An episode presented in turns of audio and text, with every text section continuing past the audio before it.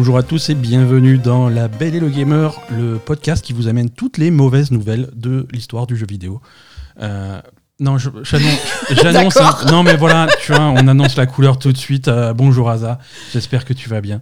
Euh, salut, mais d'habitude, on n'a pas le droit de dire des trucs euh, pessimistes comme Bah, ça. ouais, mais cette semaine c'est particulier. Ah. je- en, préparant, en préparant cet épisode, je me suis rendu compte que cette semaine nous n'avions que des mauvaises nouvelles. Et donc, ouais, non, c'est c'est une semaine un petit peu difficile dans l'actualité du jeu vidéo, mais on va s'en sortir tous ensemble, on va se faire des câlins, ça va être trop bien. C'est ça. La Belle Gamer, c'est l'épisode numéro 264 pour le lundi 23 janvier 2023. Bonjour à tous, merci de nous suivre cette semaine. Euh, merci pour votre soutien. La Belle Gamer, c'est toute l'actu des jeux vidéo avec moi-même Ben et ma chère Asa. Chaque lundi, on vous raconte nos péripéties sur les dernières sorties et on vous décrypte l'actu, les dernières infos brûlantes et les rumeurs les plus folles. Vous pouvez nous écouter sur toutes les plateformes de podcast. Vous pouvez également nous retrouver sur notre chaîne Twitch où on stream de temps en temps et sur Twitter. Pour nous soutenir, le moyen le plus simple est de laisser un commentaire 5 étoiles sur votre application de podcast pour aider d'autres joueurs comme vous à nous découvrir. Vous pouvez également nous soutenir sur Patreon grâce euh, sur Patreon pardon à l'adresse patreon.com slash label et. La communauté de la Belle Gamer vous attend également sur notre serveur Discord pour discuter de n'importe quoi et trouver des copains pour jouer avec vous. Et donc toutes les adresses pour ça, c'est dans les notes de cet épisode. Asa, euh, j'en profite. Alors oui, euh, Twitch. euh, parlons de Twitch. Il y a, Ah ouais, Twitch. ouais, il y a, alors il y a des streams réguliers. Alors j'ai le droit de dire régulier parce qu'on a fait deux semaines d'affilée. Ouais, mais Hein attends, maintenant, t'as intérêt à le faire régulier. Non, hein. c'est deux semaines. Tous les jeudis soirs, euh, rendez-vous, rendez-vous à 21h euh, tous les tous les jeudis soirs. Euh, on... Là, le projet, le projet là sur les prochaines semaines, on joue à Breath of the Wild le jeudi soir. J'en ai déjà parlé la semaine dernière. C'est ça. Euh, on a ressorti la vieille sauvegarde que j'avais à l'époque euh, du jeu que je n'ai jamais fini. On essaie de finir euh, le, le, le- jeu avant la sortie de Tears of the Kingdom. Donc ça, c'est le, le petit défi. Ça devrait le faire. On n'est pas très loin de la fin, mais on traîne un petit peu, on visite, on explore parce qu'il y a quand même beaucoup de choses annexes à faire dans Breath of the Wild. Semaine dernière, euh, un merci, un merci à, à Panda euh, qui, qui était là sur le, en particulier à tout le monde, hein, mais en particulier à Panda qui était sur le chat de, stream la semaine dernière, qui a servi de Sherpa, hein, qui, qui, connaît bien le jeu et qui m'a bien aidé à, à avancer, c'était cool. Euh, donc voilà, rendez-vous jeudi 21h. Surveillez un petit peu euh, Twitter, surveillez un petit peu euh, le serveur Discord pour, euh, pour Twitch, parce que, alors déjà jeudi, on, on prépare peut-être une petite surprise, peut-être que ça va commencer avant 21h. Reste Oui. à voir si on arrive à mettre ça en place techniquement. hein. Ça, c'est un peu de teasing, mais on va pas dire en détail ce qui va se passer. Euh, Il y aura peut-être euh, d'autres streams qui vont se, se- se planifier, euh, soit de façon impromptue, soit un petit peu prévu à l'avance. Mais dès qu'on est au courant de ce qu'on fait, on vous le poste sur le Discord et sur le Twitter. N'hésitez pas, Ouais, il risque d'y avoir des streams, euh, des streams surprises. Avec Asa peut-être. peut-être avec Asa, plutôt l'après-midi. Donc, Mhm, voilà. mhm. Voilà, Soyez, soyez à l'affût. soyez à l'affût. Soyez à l'affût. Euh, avant de rentrer dans les, dans les mauvaises nouvelles et les- l'actu euh, bien, bien glauque de, de, cette, euh, de cette semaine, on, on va commencer comme chaque semaine par les jeux. Mais glauque à ce point Ouais, c'est pas Ah, quand même, il y a... Ouais. D'accord. Euh, les jeux auxquels on a joué cette semaine. euh, alors plein de choses, on a joué, on a, on, on a beaucoup joué cette semaine. hein. On va pas se mentir. On- y a eu, Faut pas se mentir, ça commence à être problématique. il y a des choses qui sortent. hein. Il y a des choses qui sortent, il y a des choses qui ressortent, il y a des choses qui re-ressortent. C'est voilà entre les entre les patchs, entre les portages, entre les vieux jeux, entre les remasters, les remakes, les machins. Ouh là là. Mais alors on va commencer par le neuf, hein, puisque c'est dans les vieux pots qu'on fait. Non, c'est dans les nouveaux. Non, euh, C'est dans les, le, nouveau le, le nouveau c'est mieux. dans les vieilles marmites qu'on fait les meilleures confitures. Ok. Euh, Poupie vient nous aider. Euh, c'est pas ça. Fire. Emblem Engage. Alors oui, c'est donc c'est dans un, c'est une la vieille marmite, c'est Fire marmite. Emblem. Hein. Mais c'est un nouveau jeu. Mais Engage, c'est le nouveau jeu. Donc Fire, euh, Fire Emblem euh. Engage, qui est sorti sur, sur Nintendo Switch vendredi, exclusivité chez Nintendo, hein, Fire Emblem, bien entendu. Euh, donc on, on s'est lancé là-dedans. Moi, ça faisait, euh, ça fait une éternité que j'ai pas joué à, à un Fire Emblem, et du coup, je me suis senti. euh, c'est celui-là que j'ai choisi. Euh, J'avoue que ça fait des mois, voire des années que je me dis, je vais peut-être télécharger le dernier qui est sorti que j'ai jamais fait, c'est peut-être l'occasion. Mais non, j'ai attendu celui-là.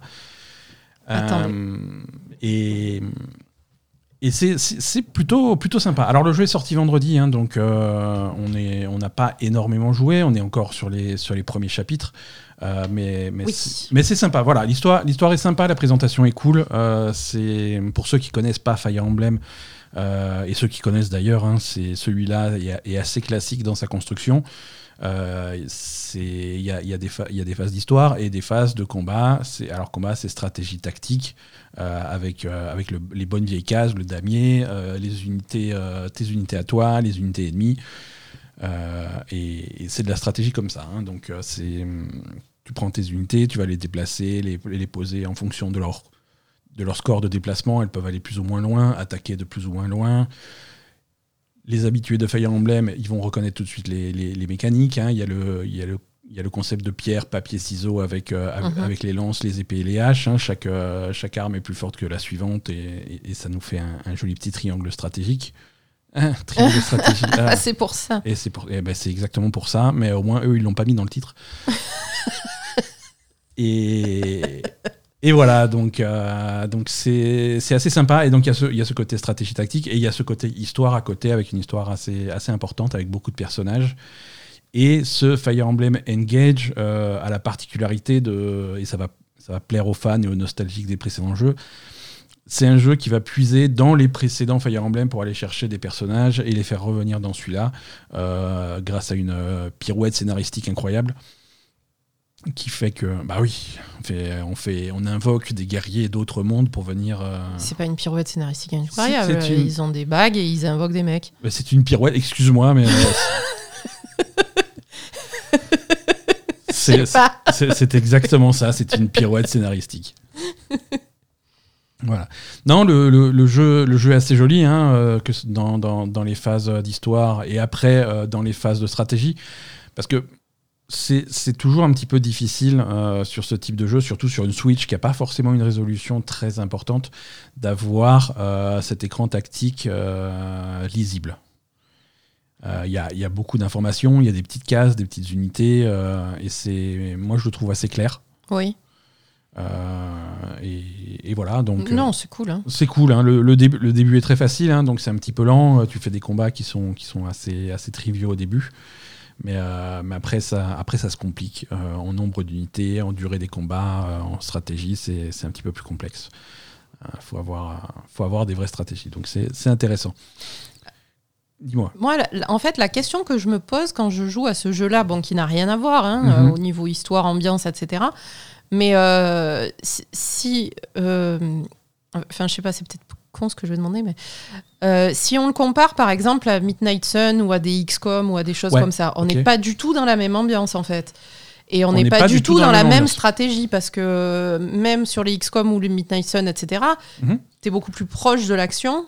Et Ouais. là, tu es beaucoup plus haut, en fait. Donc, c'est beaucoup plus haut. Ouais, voilà, c'est pas, vraiment. c'est pas la- le, le même. euh, je sais pas. Ça fait Non, pas le même effet du tout, quoi. T'as raison, t'as as raison, c'est pas, c'est pas du tout la même ambiance. hein.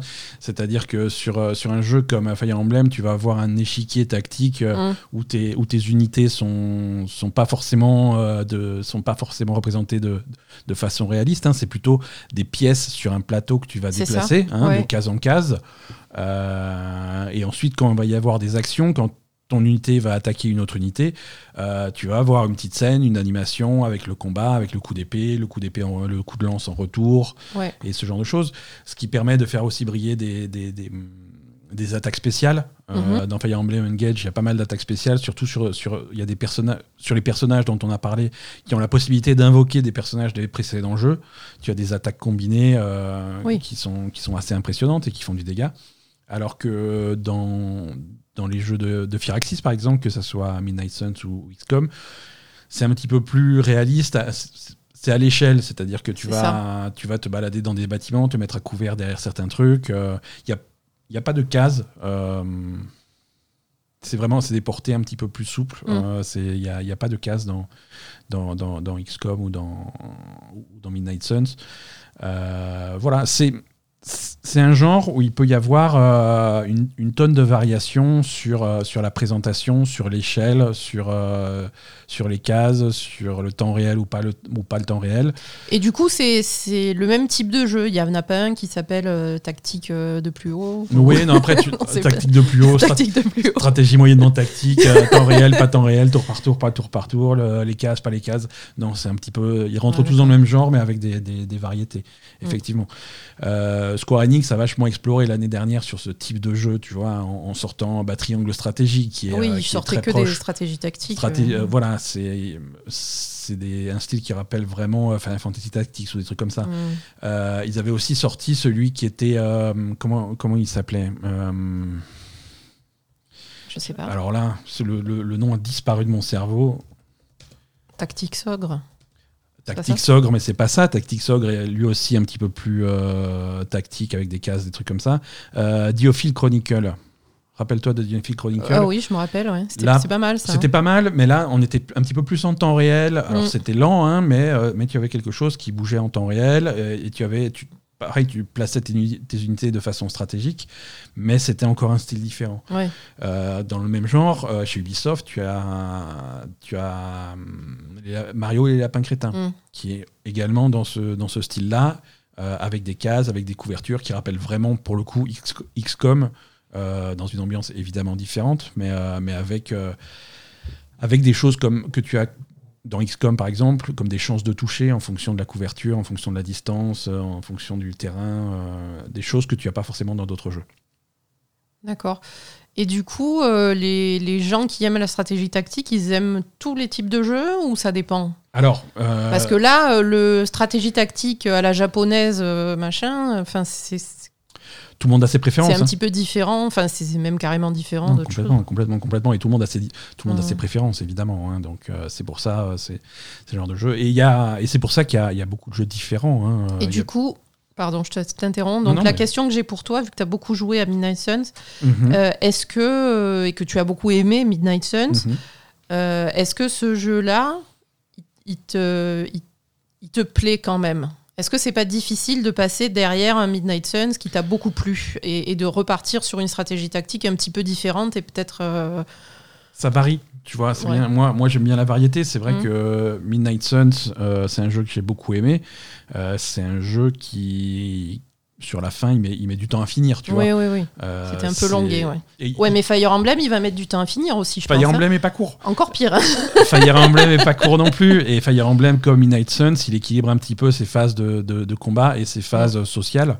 Euh, Midnight Suns faisait pareil. Midnight Suns, les phases, sociales euh, étaient un petit peu répétitives, pas forcément euh, très intéressantes sur la fin. Et les phases de combat aussi, au bout de ah, je sais pas combien de missions, voilà, quoi voilà, c'est intéressant. Euh, Midnight Suns arrive à se renouveler en te filant des nouveaux personnages euh, au fur et à mesure de l'histoire. Il mhm. euh, y, a, y, a, des nouveaux personnages qui s'ajoutent à ton roster.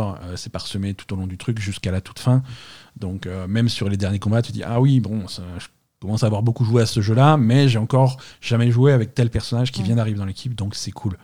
Euh, c'est ça. Voilà. Fire Emblem fait, fait ce genre de choses aussi. Fire Emblem, si tu joues avec les paramètres de difficulté par défaut, mm. euh, il y a pour chaque combat une dimension assez importante. C'est que si un de tes personnages meurt en combat, il est mort. C'est terminé. Ah. Il est mort dans l'histoire. Il ne ah revient oui, tu l'as mis comme ça le jeu. Tout à fait, ouais.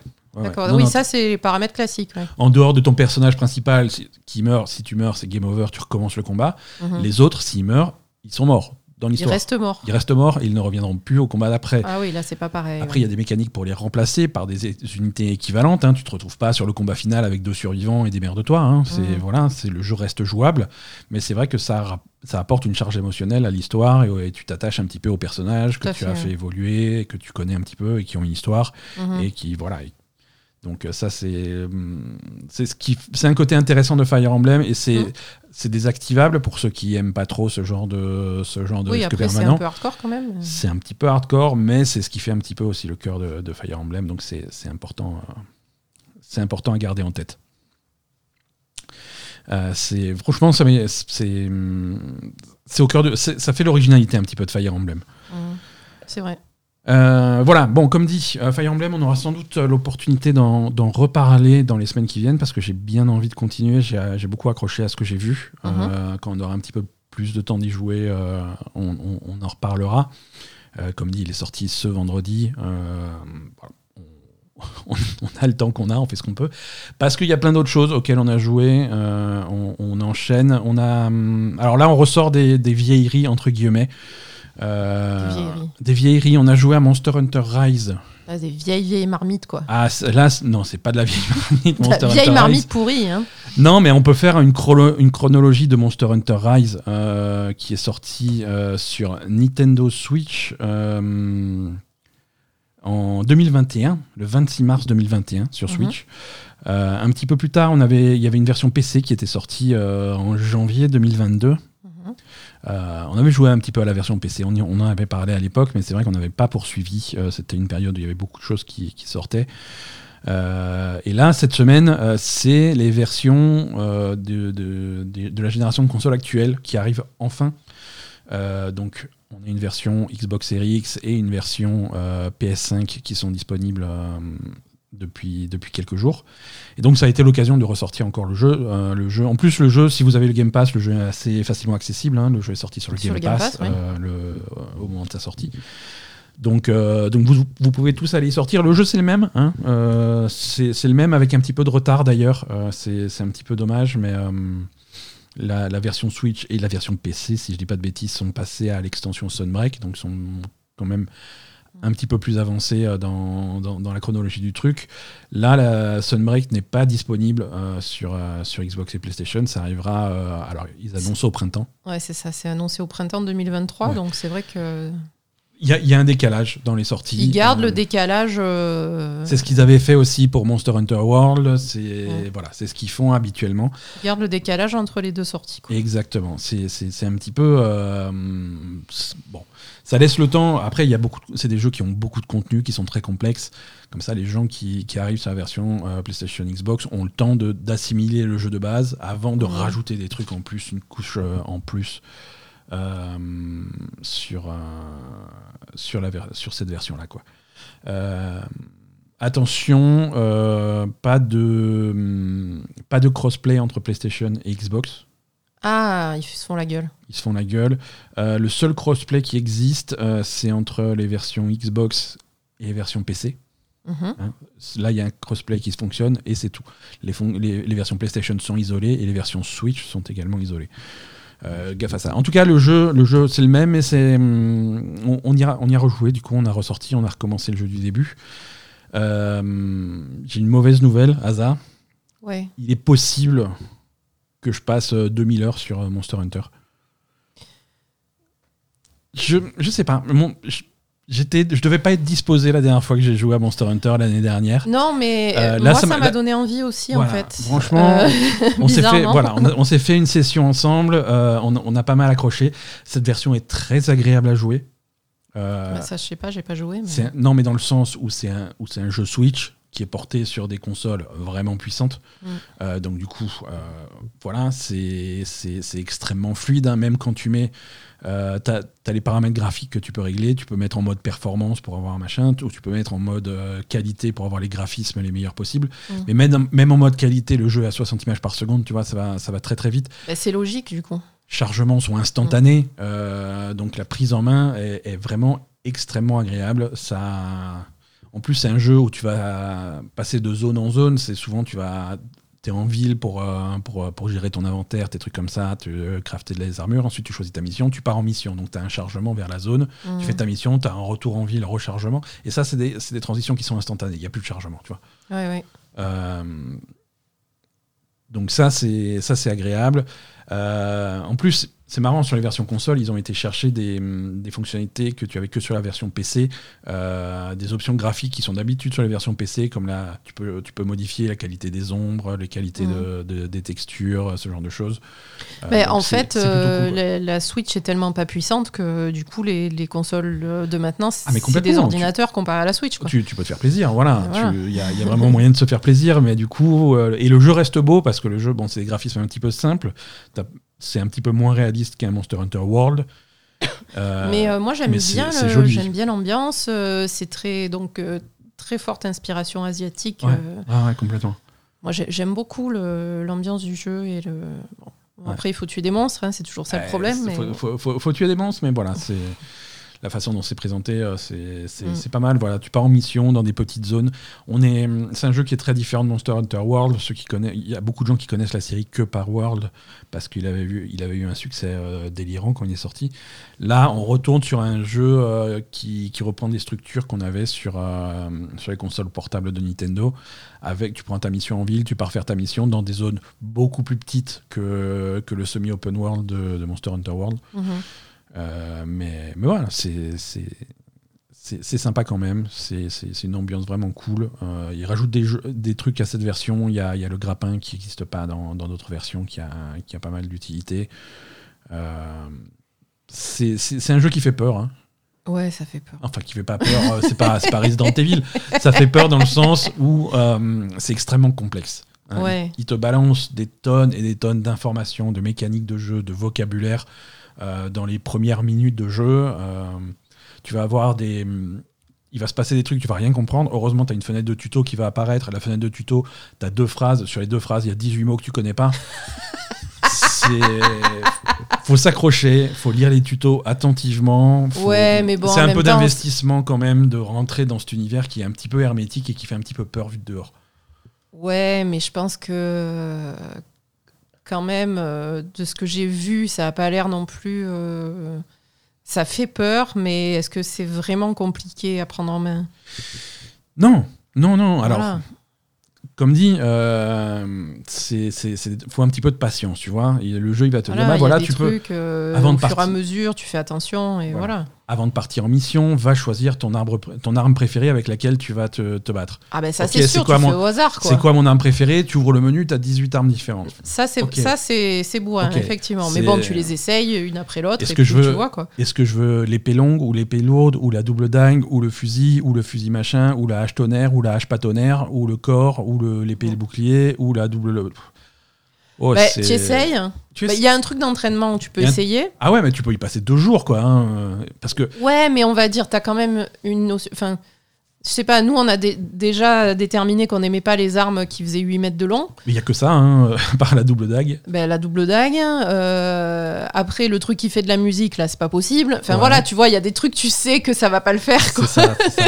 Et je pense qu'il y a des trucs après, quand tu es pro du jeu, je pense que tu vas te rendre compte qu'il y a des armes qui sont plus adaptées à certains types de combats ou, ou des choses comme ça. Mais après, c'est des armes, les- le combat est radicalement différent euh, d'une arme à une autre. Tu vois, tu peux pas changer comme tu changerais euh, de, de, Mais de toute façon, tu peux pas changer quand tu pars sur Non, ta tu peux quête. pas changer, euh, mais- T'as ton arme et voilà, quoi. Voilà. Mais t- les combos sont différents, les contrôles sont différents, la- le mouvement de ton personnage est différent, et c'est un jeu qui, qui est vraiment basé là-dessus, sur le combo, sur comment se comporte et se déplace ton personnage pour pouvoir esquiver les coups des ennemis, pour donner tes coups au bon moment, sur les bons points faibles. Donc c'est un, jeu qui, qui se dompte. Ouais, on Hein, est d'accord, mais il y a quand même pas mal de quêtes euh, relativement bas niveau au début pour euh, essayer quand même plusieurs types d'armes s'il y en a plusieurs qui t'intéressent, Ouais, quand ouais, même? ouais, complètement, complètement. Euh, voilà. voilà pour Monster Hunter Rise. Ça aussi, du coup, vous risquez d'avoir un point régulier sur Monster Hunter Rise parce que, comme dit, c'est. Je suis intrigué. Je suis jamais vraiment rentré à fond dans un Monster Hunter. Euh, et ça risque d'être ma, Bah, ma résolution de 2023, c'est de comprendre Monster Hunter. bah, moi, j'ai toujours eu un très fort a priori parce qu'il faut, il faut buter des trucs et les dépecer, quoi. Donc Ouais, euh, voilà. ouais. Il y a ce côté-là. C'est un côté qui est assez prépondérant, donc c'est Bah. C'est un peu rebutant pour moi, mais bon, euh, de toute façon, je je suis obligée de faire ça dans Warcraft, donc euh, comme je suis, j'ai un perso qui travaille du cuir, je fais la même chose. Donc euh, bon, ben voilà, ça va. hein. Ouais, ouais, Faut que je m'endurcisse un peu. c'est ça. Euh, est-ce que est-ce qu'on remercie l'éditeur pour le Merci. Oui, alors par contre, euh, merci, euh, merci Capcom hein, qui nous a fourni un exemplaire de Monster Hunter Rise. Merci beaucoup à Capcom. Euh, Merci. On va, on va dire merci à tout le monde parce que merci. Alors merci à, à Bandai Namco également.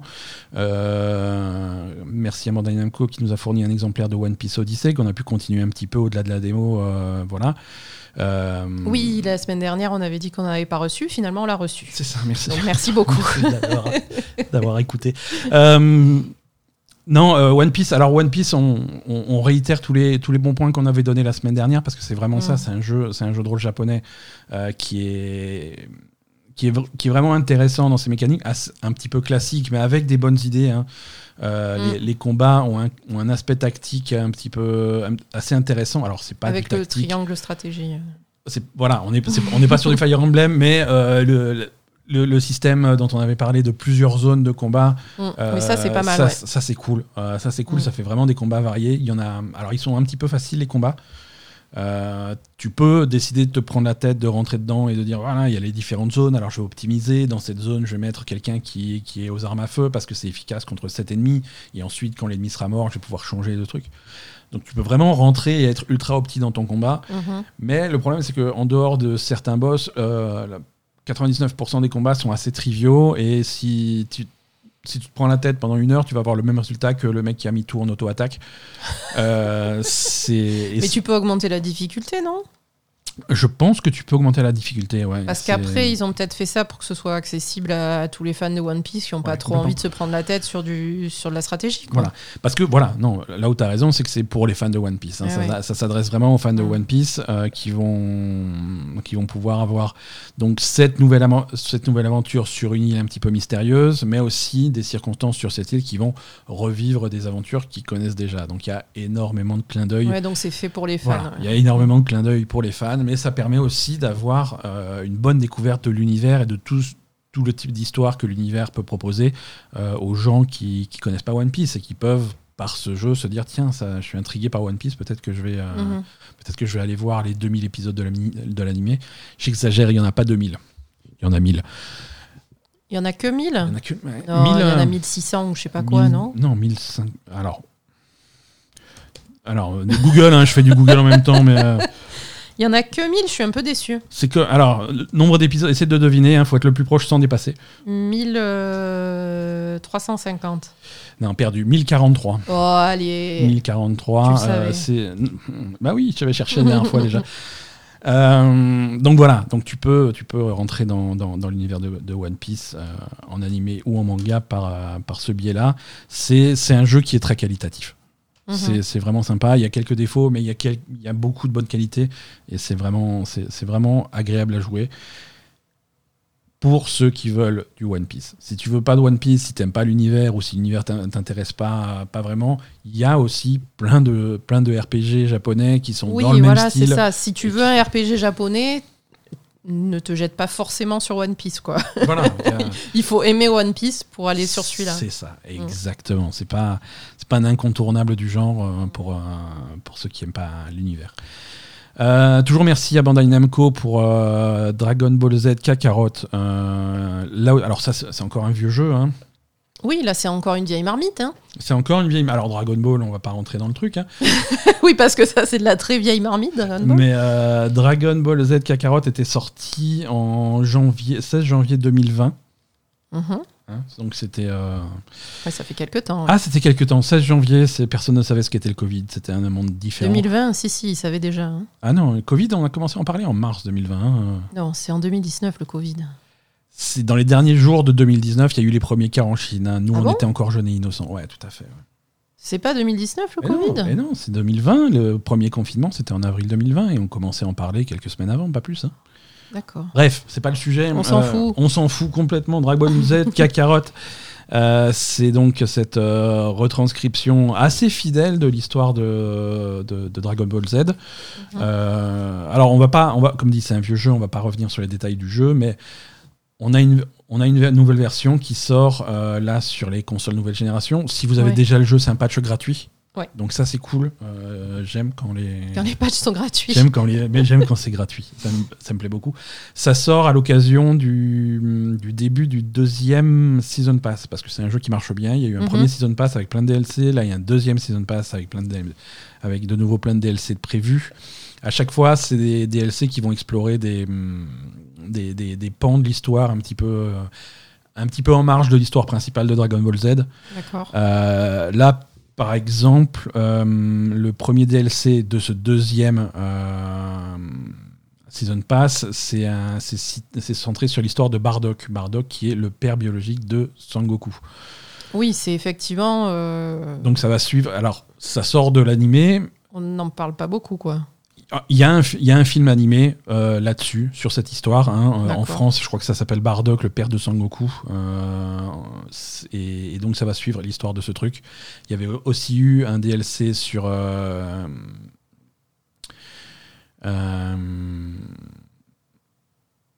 je me rappelle plus de. Sur Trunks. Sur Trunks et sur l'histoire de Trunks adulte Mhm. parce que Trunks vient du futur, dans un futur qui s'est mal passé parce qu'il y, avait, euh, il y avait des problèmes avec les androïdes. Et donc ça raconte un petit peu ce futur-là. euh, c'est un angle de. Donc euh, donc c'est c'est- c'est- c'est des DLC qui sont intéressants pour, euh, pour les fans de Dragon Ball. Tout à l'heure on parlait des fans de Oui, One pareil, Piece. ouais. Voilà, c'est pareil. C'est vraiment, euh, ça va chercher. Mais après, du coup, les combats, les combats sont fun, ils sont intéressants, ils sont, ils sont vite très impressionnants, ce qui est important pour, euh, pour, du Dragon Ball, ouais. Pour du Dragon Ball. Si tu pètes pas des montagnes en mettant un coup de poing, c'est pas la peine. hein. Et c'est ça, et c'est ce que c'est ce que tu fais immédiatement quand tu lances euh, Dragon Ball Z Kakarot. Premier tuto, t'appuies sur un bouton, il y a une montagne qui explose. Fais, Oups, qu'est-ce que j'ai fait quoi. C'est mais c'est assez sympa. euh, donc voilà, là encore, euh, comme pour Monster Hunter, c'est une euh, une bonne version du jeu. C'est agréable de jouer en en version nouvelle génération parce que on a des temps de chargement qui sont extrêmement courts. Mm. On a une image qui est extrêmement nette, extrêmement claire. Ça bouge très très bien, très très vite. C'est c'est assez agréable. Euh, on, a encore, on a encore des, vieilles, euh, des vieilleries qui ressortent. Euh, on va parler un petit peu de Persona, hein, parce que ça serait pas un épisode de la Belle Gamer si on vous, vous faisait pas chier avec euh, Persona. C'est vrai. Hein, Persona 3 et Persona 4 sont sortis cette semaine sur, sur Switch, sur PlayStation et sur Xbox. Ils sont également disponibles sur le Game Pass. Mm. Persona 3 est sorti sur PC également. Persona 4 y était déjà. Oui. Donc, euh, donc c'est cool d'avoir accès à ces jeux-là, euh, qui étaient un petit peu compliqués à, à jouer euh, de façon, de façon légale et, et confortable. Euh, Persona 4 Golden, c'était un jeu PlayStation Vita. PlayStation 3 portable, c'était un jeu PSP. Donc, à moins d'avoir encore ces vieilles consoles et croisons les doigts que leur batterie n'ait pas explosé, oui, c'est un problème. c'était compliqué d'y jouer. Donc euh, voilà, les, les versions, c'est des versions qui sont arrivées traduites en français pour la première fois, donc ça c'est très agréable. Euh, on a, alors par principe, pour voir un petit peu comment ça tournait, on a testé un petit peu Persona 4, on a testé un petit peu Persona 3. Euh, Persona 3, c'est le plus vieux de, de- de ces jeux-là. Euh, c'est- ça s'adresse vraiment aux, aux fans aux fans incontestés de la, de, de- de la série. Alors, il y en a, ça tombe bien, il y en a beaucoup. hein. Il y a beaucoup de gens qui ont découvert euh, Persona avec Persona 5 et qui ont envie de revenir un petit peu en Oui. arrière. Persona 4 a un petit peu vieilli, ça se sent, ça se sent graphiquement et dans, les, dans, les, dans, dans le gameplay un petit peu, au niveau des combats, c'est un petit peu plus rouillé, mais c'est vraiment quand même très agréable. Mhm. Euh, Persona 3 a encore plus vieilli. Euh, le, les le côté social de Persona 3, surtout c'est la version Persona 3 portable, donc c'est une version qui a sur les côtés sociaux, c'est que des écrans fixes.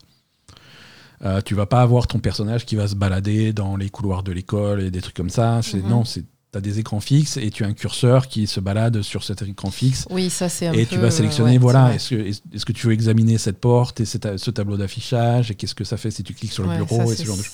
T'as un espèce de point and click. c'est un- ça, ça c'est un coup de vieux, oui. Voilà, donc ça c'est. Alors ça marchait bien sur PSP, c'est adapté au portable, mais c'est très roman visuel, hein, vraiment, c'est. Mais pour- Mais pourquoi pas? Pourquoi pas Pourquoi hein. pas? C'est c'est c'est un- Ça fait roman visuel, c'est Ça vrai. fait roman visuel ça. et ça fait un petit peu daté. Mais voilà, c'est le- c'est des histoires euh, qui, qui font très persona et c'est assez intéressant. Et- Euh, à ça, euh, je voudrais rebondir sur l'info de rumeur que tu nous as donné la semaine dernière sur un remake de Persona 3. Ouais, tout à fait, ouais. Donc, Alors, On est toujours sur la rumeur déjà. Ouais, on est toujours sur la rumeur. C'est une rumeur qui, en, alors en plus depuis la, j'en ai de nouveau entendu parler depuis euh, depuis la semaine dernière. Donc c'est vraiment c'est quelque chose qui se confirme à, plein de niveaux. Euh, c'est quelque chose qui a l'air tout à fait réel. Hein. Sur sur le Discord de la Belle Gamer, on m'a demandé l'autre jour si, si j'y croyais. Non, oui, c'est oui, tu y crois beaucoup. Oui, oui ça va arriver. Hein. Mm. Il y a un remake de Persona 3. Alors, Et donc, du coup, est-ce que ça vaut le coup de jouer à ce Persona 3 portable avant le remake? Ça va être très différent. Est-ce que, ça vaut... est que ça vaut le coup d'y jouer? Et, euh, et, la question, c'est pourquoi sortir ça si proche de, euh, de machin? Alors, la réponse est que, un, Atlus, euh, c'est des fous furieux. Ils font n'importe quoi. Ça, c'est pas nouveau. Oui, mais après, j'imagine que le remake de Persona 3, ça va être. Euh, extrêmement différent. Voilà, ça va être super différent. Ça va être extrêmement différent. Mm. Euh, déjà, euh, Persona 3, on en parlait la semaine dernière, il y a plein de versions différentes, avec, même, avec même des différences de protagonistes et de confidents. Le, déjà, là, quand ça démarre, si, si, tu choisis le personnage féminin, c'est différent de. Personnage masculin et personnage féminin. C'est pas la même chose déjà. Donc. et c'est la version portable qui, qui, introduisait ce personnage féminin que tu pouvais choisir comme protagoniste qui est différent du, truc avec une histoire euh, classique. L'histoire est la même dans les grandes lignes, hein, on est d'accord, mais ça fait des différences sur le déroulement, sur les confidents, sur des trucs comme mm. ça. Euh, tu, tu parles pas aux mêmes personnes, pas dans le même ordre, donc il y a, y a des grosses ils vont, différences. Ils vont refaire un gros truc en fait. Voilà. Le, le, jeu qui va sortir, euh, le jeu qui va sortir est très différent. Je vais pas m'aventurer au-delà de la rumeur de l'existence de ce remake. Mm-hmm. Qu'est-ce qu'ils vont en faire? Quel quel protagoniste ils vont choisir Est-ce qu'ils vont garder le concept de choix entre les deux euh, Ce genre de choses, je sais pas les détails. Hein. Euh, là, on va pas, faut pas déconner. Mais c'est un jeu qui va être très différent parce que Persona 3, c'est un jeu qui a beaucoup vieilli. Et là, mm. c'est vraiment le remettre au goût du jour avec une présentation complètement différente, euh, beaucoup plus modernisée. Qui va se rapprocher de Persona 5. Qui va se rapprocher de Persona 5 avec un gameplay très différent parce qu'ils vont rajouter tous les trucs modernes qu'on a pu arriver avec les personnages différents. Donc tu peux pas comparer ça euh, à par exemple euh, The Last of Us euh, qui a ah, qui fait un remake trois mois après. Qui effectivement a sorti trois, trois versions avec le jeu normal, le remake et le remaster coup sur coup, mais c'était trois fois exactement le même jeu. tu oui, vois, c'est pas pareil. il faut vraiment faut vraiment plisser les yeux pour voir les différences entre les trois. Mm. C'était exactement la même chose à la virgule près. Et là, effectivement, l'intérêt était réduit. Alors que là, ça va être un jeu très différent. Tu vas mm. connaître l'histoire dans ces grandes lignes, mais tu vas jouer à un jeu très différent. Oui, voilà, c'est ça. Donc, euh, donc oui, si vous voulez vous lancer dans Persona 3 aujourd'hui, mhm. n'attendez pas, faites-le et vous allez euh, avoir. Parce que le remake, le remake, il est pas, c'est des rumeurs, mais il n'est pas annoncé. Bah Tant qu'il l'annonce et qu'il le sorte, euh, on est en 2024. Hein, c'est voilà. Hein, on se détend, hein, ça va. est-ce que c'est long Persona 3 comme Persona 5 ou c'était quand même un peu moins long à l'époque? C'est beaucoup plus court, beaucoup plus court. Persona 4 ah. comme Persona 3, c'est des jeux qui font à peu près la moitié de Persona 5. Ah d'accord. Hein, euh, c'est pas mal la moitié de Persona 5. C'est pas mal quand même, tu vois, mais quand, mm.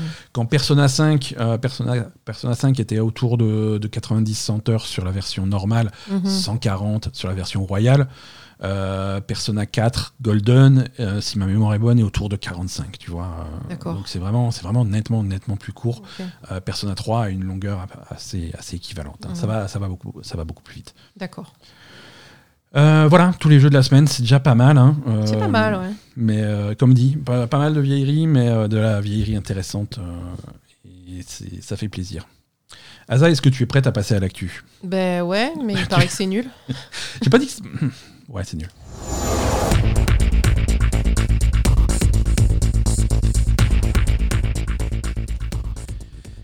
Euh, licenciement chez euh, ah. Microsoft. Ah. licenciement chez Microsoft. Attention, je parle de Microsoft, je ne parle pas de Xbox. D'accord. Hein, Microsoft euh, Global. Microsoft a a confirmé euh, le, son projet de, de, supprimer 10 000 emplois euh, d'ici le troisième trimestre de cette année. Ah d'accord, pourquoi 10 000, euh, 10 000 c'est pas rien. Euh, 10 000 c'est un tout petit peu moins de 5% de, des, des, employés de, de, Microsoft qui, sont, qui vont être remerciés. Mais c'est Euh, énorme. C'est assez énorme. Euh, c'est dans un contexte où on rentre vraiment dans une phase de récession, de crise financière. euh, de, de- c'est les conséquences de l'inflation. C'est voilà, c'est tout le contexte financier qu'on a en ce moment. Alors, tu peux attribuer ça à plein de choses et on va pas, on n'est pas là pour faire un podcast sur la finance. Euh, Non, surtout qu'on n'y comprend rien, hein, a priori. c'est c'est surtout pour ça. Mais ce que je veux dire, c'est que c'est quelque chose qui n'est absolument pas euh, limité à Microsoft. Euh, il se passe des Toutes choses. les grandes chez- entreprises, en fait. surtout dans la tech. Euh, Ah. Il se passe la même chose chez Google, il se passe la même chose chez Meta, Facebook, il se passe la même chose dans, dans, dans, dans ce genre de boîte euh, et à la même échelle. Donc c'est voilà, c'est quelque chose. Alors c'est toujours regrettable parce que c'est pas c'est des jobs qui sont supprimés pour se préparer à une euh, à une récession qui n'est pas encore vraiment là. Mhm. Euh, mais c'est aussi euh, des jobs qui auraient pu être sauvés. Euh, tu peux très bien, quand tu as le portefeuille et le compte en banque de Microsoft, tu peux très bien décider de protéger tes employés et de les garder et attendre tous ensemble que ça passe et, et avoir ces gens-là toujours dans l'entreprise pour quand ça ira mieux. Hein, c'est pas les, les- ces, boîtes vont pas être ruinées. Hein, ils ont quand même ils ont quand même de l'argent parce que tu coupes. Tu, tu, tu supprimes 10 000 jobs, mais tu continues à racheter Activision Blizzard à côté et faire des chèques de 69 milliards. Donc ça, il n'y a pas de problème. Tu vois. Bah ouais, mais Bon. ça va leur rapporter des trucs, le chèque de 69 milliards. Complètement, mais voilà, les gens Tandis qui. que les employés, ils s'en foutent. les- C'est ça, c'est ça, c'est ça. Les employés s'en Les foutent. employés, ça leur fait perdre de l'argent euh, Mais euh, sans, sans rien. sans rien récupérer en retour euh, ouais, c'est d'assez important pour, pour eux. Quoi. Alors, comme dit, c'est à l'échelle de Microsoft, mais euh, si, si on essaye de voir qu'est-ce qui se passe chez, chez Xbox, euh, ça, ça va toucher en partie les Bethesda Game Studios, le The Coalition, développeur de Gears of War, et, et 343 Industries, euh, 343 Industries, les euh, développeurs de Halo. Voilà. Ah oui, non, mais eux, euh, les pauvres. Voilà, donc en, en studio, en studio et en, et en Xbox, c'est- les plus touchés. hein. Donc c'est les développeurs de Halo, de Gears of War et c'est Bethesda. D'accord. Alors, Ouais, mais du coup, pour les projets qui sont en cours. euh, eh, c'est pas c'est pas top. hein. On n'a pas beaucoup d'informations sur ce qui se passe à l'intérieur de chez The Coalition. mhm. Euh, The Coalition a sorti un Gears of War il y a quelques années maintenant. On ne sait pas trop sur quoi ils bossent. sur un nouveau Gears of War, sans doute. Euh, chez Bethesda, euh, Bethesda c'est un petit peu différent parce que c'est un ensemble de. Ils ont été rachetés récemment par Microsoft. Bah oui. Euh, il y avait beaucoup de, de redondance à l'intérieur du truc, de, de jobs qui étaient Forcément. hein. forcément euh, qui étaient euh, qui étaient un petit peu en doublon avec du personnel qui était déjà chez Microsoft. Il n'y avait pas eu de, de licenciement à l'époque. Euh, voilà, il- je pense qu'à ce niveau-là, ils vont un petit peu euh, désépaissir le truc. Mhm. Et, euh, et, chez, et chez 343, c'est bien entendu euh, une conséquence directe des performances et de la gestion de, de Halo, hein, qui, a Oui. été, qui a été décevant pour un- avant tout pour les fans, mais pour un petit peu tout le monde. Alors, les, les détails sont, sont, sont, sont pas clairs. hein. Il y a beaucoup de choses qu'on va savoir, il y a des choses qu'on va pas savoir. Euh, Mais ch- il va, visiblement, il y a pas mal de, de changements qui, qui sont en train de s'opérer chez 343 pour le développement de Halo et pour l'avenir de Halo Infinite. Mhm. Euh, mais on- je vais pas ren- je vais pas rentrer dans les détails parce qu'il y a des informations qui vont dans les deux sens. hein. Euh, là, l'information qui sortait quand, quand les licenciements ont été annoncés, c'est que euh, les, les projets de développement, surtout de la campagne et de la suite de la campagne solo à l'intérieur de Halo Infinite, des DLC de campagne, tout ça, c'est des projets qui auraient été abandonnés Mhm. pour se concentrer sur le multijoueur. Il y a d'autres sources qui vont dire que non, pas du tout, c'est pas c'est pas abandonné. Alors c'est développé en externe, c'est pas développé par 343, mais c'est des choses qui arrivent et il va y avoir de la communication là-dessus courant 2023. On verra bien. hein. On verra bien, euh, mais euh, mais voilà, c'est chez 343 qui a le plus de que ça fait le plus de vagues. hein. Euh, le Joseph Staten, un des créateurs de Halo, qui avait rejoint 343 euh, en 2020, je crois, pour finir le jeu et pour aider à le sortir. Mhm. Le parcours de ce mec, c'est qu'il a créé Halo, il a créé Halo chez Bungie à l'époque. Mhm. Euh, ensuite, il est monté euh, chez Microsoft. Il a travaillé pour Microsoft pendant longtemps à la publication des jeux, euh, à l'édition des jeux euh, Microsoft. Donc, il est dans la branche publisher. Mhm. En 2020, il est reparti de la branche publisher. Il a été chez 343 pour travailler sur Halo et pour aider à la sortie du jeu. Là, il, remonte chez Microsoft. Il n'est plus chez 343, il remonte chez Microsoft, euh, Microsoft Publishing, pour reprendre le poste qu'il avait avant. D'accord. Donc, lui, il s'est pas fait virer. Il s'est pas fait virer, mais il est plus, il est plus dans le studio et il y a vraiment un remaniement de ce studio qui est, qui est en train de, de, s'opérer. Euh, il y, a des anciens, y a des anciens employés qui, qui profitent de l'occasion pour, euh, pour balancer un petit peu des... Forcément. Euh, voilà, sur Twitter, qui est-ce qu'on a? On a Patrick Vren, ancien senior multiplayer designer sur Halo Infinite. Euh, qui mhm. n'est plus chez 343 actuellement. Il, il, est, euh, il travaille sur le nouveau euh, Jedi Fallen Survivor, là, Star Wars Jedi Survivor. Mhm. les, licenciements chez 343 n'auraient pas dû arriver et Halo Infinite devrait être dans un meilleur état. Eh oui, la, raison de, de, la raison de ces choses est un leadership incompétent au sommet euh, durant tout le développement de Halo Infinite, euh, qui a causé un stress massif euh, sur les employés qui travaillent dur pour, rendre, pour faire de Halo le meilleur jeu qu'il pourrait être. Des gens avec qui j'ai travaillé tous les jours étaient, des passionnés de Halo et voulaient faire quelque chose de vraiment bien pour les fans. mais, mais voilà. Après, il, explique que le management était minable, le leadership était minable, qu'il y avait euh, aussi beaucoup de, beaucoup de pratiques d'employer des sous-traitants externes. Euh, c'est des sous-traitants qui vont être, euh, alors selon les lois américaines, qui vont être, qui vont travailler sur le projet pendant plusieurs mois et qu'ensuite ils, sont virés pendant plusieurs mois et ensuite ils reviennent. Parce que si tu prends le même sous-traitant pendant trop longtemps, tu es obligé de l'embaucher. Euh, il y a des lois de protection du, travail là-bas dans ce sens-là. C'est un petit peu, c'est un petit peu l'équivalent de ce qu'on a chez nous sur les, sur les CDD que tu peux multiplier. Au bout d'un moment, tu es obligé de proposer un CDI à la personne. Mhm. Pour éviter ça, ils, font, ils mettent fin au contrat et ils prennent d'autres gens à la place et d'autres gens qui travaillaient pas sur le projet, qui connaissaient pas le projet et les gens compétents qui commençaient à avoir une maîtrise et une excellence sur ce projet en particulier, ben, ils disparaissent du jour au lendemain. D'accord. Et quand il parle du management et du leadership, c'est quoi? C'est la tête du studio 343 ou la tête de Xbox euh, C'est à la fois la tête du studio et au niveau de, de, Microsoft Game Studio. Hein, sur, euh, D'accord. Euh, sur, Phil Spencer, quoi. Alors, oui et non. Phil Spencer, il est effectivement tout en haut, au sommet de la division gaming de Microsoft. le patron des studios, ah, c'est un autre. Oui, ouais, c'est Matt Booty, je crois crois que c'est lui. Hein. En gros, c'est quand même voilà, c'est une équipe de management à la fois chez hum, ouais, euh, Matt Booty, euh, président des studios Microsoft.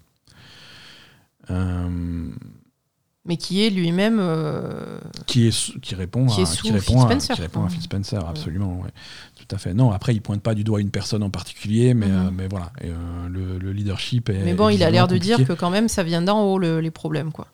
Il a l'air de dire que ça vient d'en haut et, on veut bien le croire parce que bon, hein, au bout d'un moment, avec aucun jeu qui sorte et le mm, peu qui sortent sortent avec des problèmes, euh, peut-être qu'il faut, revoir un petit peu euh, la, stratégie. Euh, c'est voilà. Comme dit, 2023 va être pour Xbox une année assez décisive. On va voir la qualité de jeux comme Redfall, comme Starfield, comme mm-hmm. Forza. Voilà, il va falloir commencer à se sortir les doigts comme on dit. Donc voilà, pas, pas, une, très bonne, euh, pas une très bonne nouvelle du côté de, de, chez Microsoft. Euh, alors comme dit, c'est pas c'est pas limité à Microsoft, c'est pareil chez Google. Google a, vient de supprimer 12 euh, 000 emplois. D'accord. Hein. c'est toujours dans les mêmes proportions. Tu vois, c'est environ 5% de, mhm. des, employés de Google. Donc c'est voilà, c'est pas rien. Ça fait et surtout ça arrive tous en même temps. Donc c'est pas beaucoup beaucoup beaucoup de gens qui font le même travail qui se retrouvent sur le marché du travail ah oui, ça va être la merde. Hein, c'est la merde. Mmh. Euh, c'est compliqué pour ces gens-là. Euh, tant qu'on parle de Google, euh, cette semaine mercredi 18. La semaine dernière. La semaine passée, voilà. Cette semaine, mercredi 18 janvier, ça a été le dernier jour de Stadia. Ah, c'est vrai. Et voilà, c'est ça. Euh, Stadia est définitivement fermé. Euh, on est débarrassé. oui, on l'a pas trop senti. Hein, Donc vous pouvez, euh, ça n'a pas fait. Au moment de- Si, mais j'étais dans mon canapé mercredi soir, à un moment donné, j'ai levé la tête, je fais Ah, il me semble qu'il oublie un truc. et c'était voilà, c'était le dernier jour de Stadia, on aurait pu euh, retourner jouer à, je sais pas, Worms. Euh, Worms, mais c'était c'est mort. Si vous avez une manette euh, Stadia, euh, Pouvez-vous la mettre alors non, non parce que au milieu Tu de rembourses au milieu de toutes ces nou- mauvaises nouvelles, j'ai une bonne nouvelle. Euh, Stadia, euh, Google a finalement sorti euh, la mise à jour de ta manette. Tu peux la brancher et mettre le firmware à jour pour pouvoir l'utiliser sur autre chose que Stadia. Ah, Hein, ça devient une manette Bluetooth que tu peux utiliser sur ton PC, sur ton téléphone, machin comme ça. Ça te fait, sur les autres consoles? Ça te fait une. Non. On va Ah. Pas, pas déconner non plus, hein, mais non, sur, euh, sur tout appareil qui accepte des manettes Bluetooth génériques, donc euh, on va dire les PC et les mobiles. euh, c'est voilà. C'est Très bien. c'est- Bah, c'est très bien. hein, Je découvre que c'était pas possible avant, donc Oui, voilà, c'est ça. un petit peu scandaleux, mais bon, au moins, au moins, c'était soit ça, soit elle servirait à caler la porte. Donc euh, Bah, caler la porte, euh, ça, s- petite porte. hein. ça tient pas. hein. Ouais, il faut. Qu'est-ce qu'on a? Eh, Non, on n'a pas de bonnes nouvelles. Euh, ça va pas mieux euh, chez entre NetEase et Activision Blizzard. hein, ils sont Ah toujours très fâchés. Euh, et aujourd'hui, lundi 23 euh, janvier, c'est le dernier jour de disponibilité des jeux Blizzard euh, en Chine. C'est sympa ça. C'est fini, c'est la fin. Euh, ils ont essayé jusqu'au bout de, négocier. Alors, d'après euh, Blizzard, alors, il y a la version Blizzard, il y a la version NetEase et il y a la vérité qui est sans doute quelque part entre les deux. Euh, Blizzard aurait proposé un contrat euh, d'exploitation provisoire de six mois, identique au précédent, de façon à pouvoir prolonger la période de négociation. Mhm, NetEase a refusé mhm. euh, en disant non, on veut une exclusivité. Si vous ne nous promettez pas une exclusivité, si vous arrêtez pas de discuter avec d'autres partenaires, euh, ça ne nous intéresse pas. Et d'autres partenaires pour, euh, pour la Chine? Pour la Chine, oui. Parce que ce qui se passe, c'est qu'un un éditeur ou un développeur occidental ne peut pas sortir de jeux en Chine Ouais. sans un partenaire local. Le gouvernement chinois ne le permet pas. Oui, ça, Donc on en si avait t'as pas déjà un parlé. deal avec un, un- un- un distributeur local, euh, bah c'est mort. Ben oui, mais du coup, il y en a pas d'autres que NetEase Si, il y en a d'autres que NetEase, justement. Donc Blizzard va commencer à parler avec d'autres Ben voilà. distributeurs. Qu'est-ce qu'on s'en fout alors? Alors, non, oui. Alors, on s'en fout, effectivement, parce qu'on est, on est bien loin de la Chine. Il y a très peu, Non, les de- pauvres, ça doit être chiant. il y a très peu de- de- d'auditeurs de, la Belle et Gamer en Chine, mais il y en a. Non, mais oui, il y en a. hein. Je sais, merci, hein, tu te reconnais, petit clin d'œil. Euh, non, non, mais. C'est ça. Euh, non, voilà, du coup, tu es, obligé de passer chez des autres euh, partenaires. Mais qu'est-ce que ça veut dire? L'exploitant, NetEase devenait l'exploitant des jeux Blizzard en Chine. Mhm. C'était une licence, ils, achetaient le droit de sortir eux et d'exploiter eux-mêmes les jeux Blizzard en Chine. Donc même si demain Blizzard trouve un autre partenaire en Chine, euh, Tencent ou peu importe, il y en a, c'est les plus gros, mais il y en a d'autres, il y en a plein. Oui. Euh, on repart de zéro. Les données des utilisateurs appartiennent à NetEase. Donc oui, World of Warcraft est de nouveau disponible en Chine. Viens, crée ton compte, commence niveau 1. Parce que ton personnage, il est plus là, il est chez NetEase, et il est resté chez NetEase, et tu le reverras jamais. Ils peuvent pas les racheter, les données? Ça a pas l'air d'être... euh, Ils ont pas l'air d'avoir envie de négocier, tous ces gens-là. Donc oui, en théorie, oui, mais en pratique, je sais pas. hein. Donc tu repars sur un nouveau compte Diablo, tu repars sur un nouveau compte euh, Overwatch, Ça scandalise Poupie. hein. Et tu repars sur un nouveau compte World of Warcraft. Le seul jeu qui est épargné là-dedans, c'est euh, Diablo Immortal. Ouf. Euh, mais sinon, tous les autres jeux, c'est mort. quoi. Donc, c'est une, situation qui est, qui est embêtante. Et, et ça y est, hein, 23 janvier, donc euh, aujourd'hui, lundi, jour de sortie de cet épisode, expiration des licences, et c'est euh, c'est fini. Ben, en même temps, de toute façon, euh, c'est aussi un petit peu le problème de, du fonctionnement avec la Chine et, et de, Ouais, tout, ce qui, complètement. pa- tout ce qui se passe avec la Chine. Donc les Chinois, à mon avis, sont pas emmerdés que par ça. hein. Oui, oui, oui, non, ils ont d'autres problèmes. hein, voilà. mais, bon, Donc bon, c'est- sûr. c'est une des conséquences de Euh, Ubisoft, Poupie Ubisoft. tu te rappelles la semaine dernière quand je te disais que ça allait pas bien chez Ubisoft? Oh putain. Ça va pas mieux. Euh, ça va pas mieux. Non, parce que en parallèle donc de, de- des résultats financiers, des jeux annulés et de la situation un petit peu, euh, un petit peu dramatique chez Ubisoft et ça commence à devenir très publiquement dramatique. Ouais.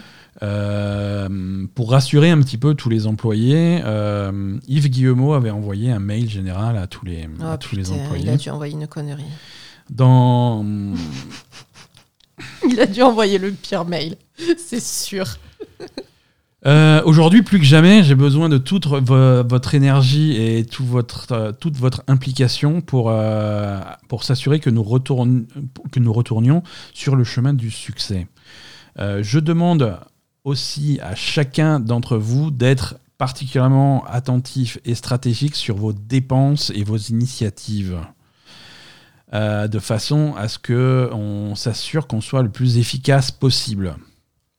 La balle est dans votre camp pour sortir les meilleurs jeux à temps et produire le niveau de qualité qui est attendu de nous.